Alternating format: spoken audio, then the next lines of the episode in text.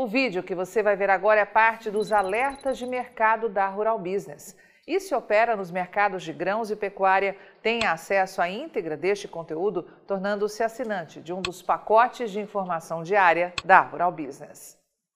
Olá, você que opera com gado gordo, carne bovina, milho e soja. Seja bem-vindo à Rural Business, única agência provedora de informações estratégicas para o agronegócio do mundo já que aqui não existe interferência de compradores ou vendedores em nosso conteúdo.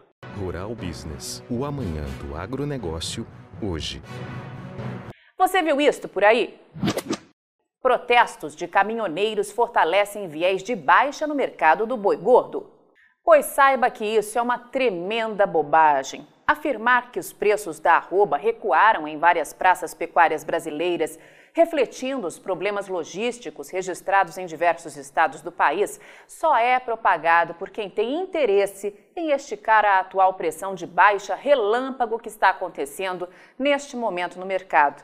Na verdade, na última quinta-feira, 9 de setembro, os preços do boi gordo recuaram na maioria das praças pecuárias por um movimento esperado de pressão de oportunistas que tentam desesperadamente adiar as fortes altas que vêm pela frente no mercado físico do gado gordo. Portanto, a paralisação dos caminhoneiros, que já terminou, não influenciou em nada a baixa de preço.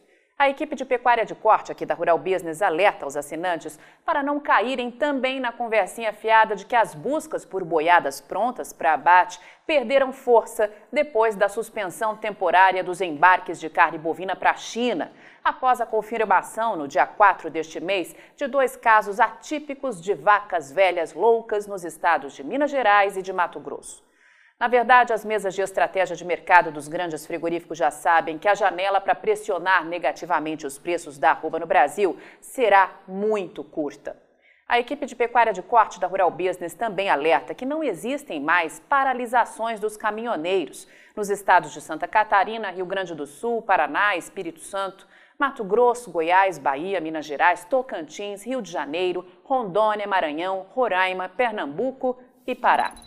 Se a greve, que já acabou, continuasse, quem sofreria muito mais com isso seriam os frigoríficos, com destaque para os exportadores, que, sem gado para abate, teriam sérios problemas para cumprir contratos de exportação e arcariam com pesadas multas e perda de credibilidade junto aos importadores. Alerta Júlio Brissac, analista-chefe e estrategista de mercado de pecuária de corte da Rural Business, que lembra aos nossos assinantes que não existe, como se propaga por aí, excesso de oferta de carne bovina. E alerta também que, na verdade, os grandes compradores sabem que vem aí um novo ciclo de alta na arroba. E num momento como esse, o produtor precisa operar com cautela e ter memória de preço. Confira o fechamento do indicador Boi Vaca Gorda Brasil para boiadas de boa terminação na última quinta-feira, dia 9 de setembro de 2021. Como podemos ver, mesmo com a pressão momentânea de baixa, o indicador continua operando com valores históricos, fechando em 9 de setembro de 2021 a R$ 308,92 para o boi gordo, valor 31% maior que o registrado no dia 9 de setembro de 2020 e 114,7% superior ao indicador praticado em 9 de setembro de 2017. E na vaca gorda fechou em R$ 299,03, sendo 33,9% maior que o registrado em 9 de setembro do ano passado e 125% superior ao indicador praticado nessa mesma data, só que em 2017. Eu sou Glaura Vilauba, esses e outros alertas de grãos e pecuária você encontra diariamente em nossas plataformas de informação. Acesse e passe a ver o amanhã do agronegócio hoje. E aí, vai ficar sem ter acesso às informações diárias para o mercado de grãos e proteína animal da Rural Business? Acesse agora mesmo ruralbusiness.com.br.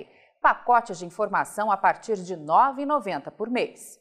Rural Business, o amanhã do agronegócio, hoje.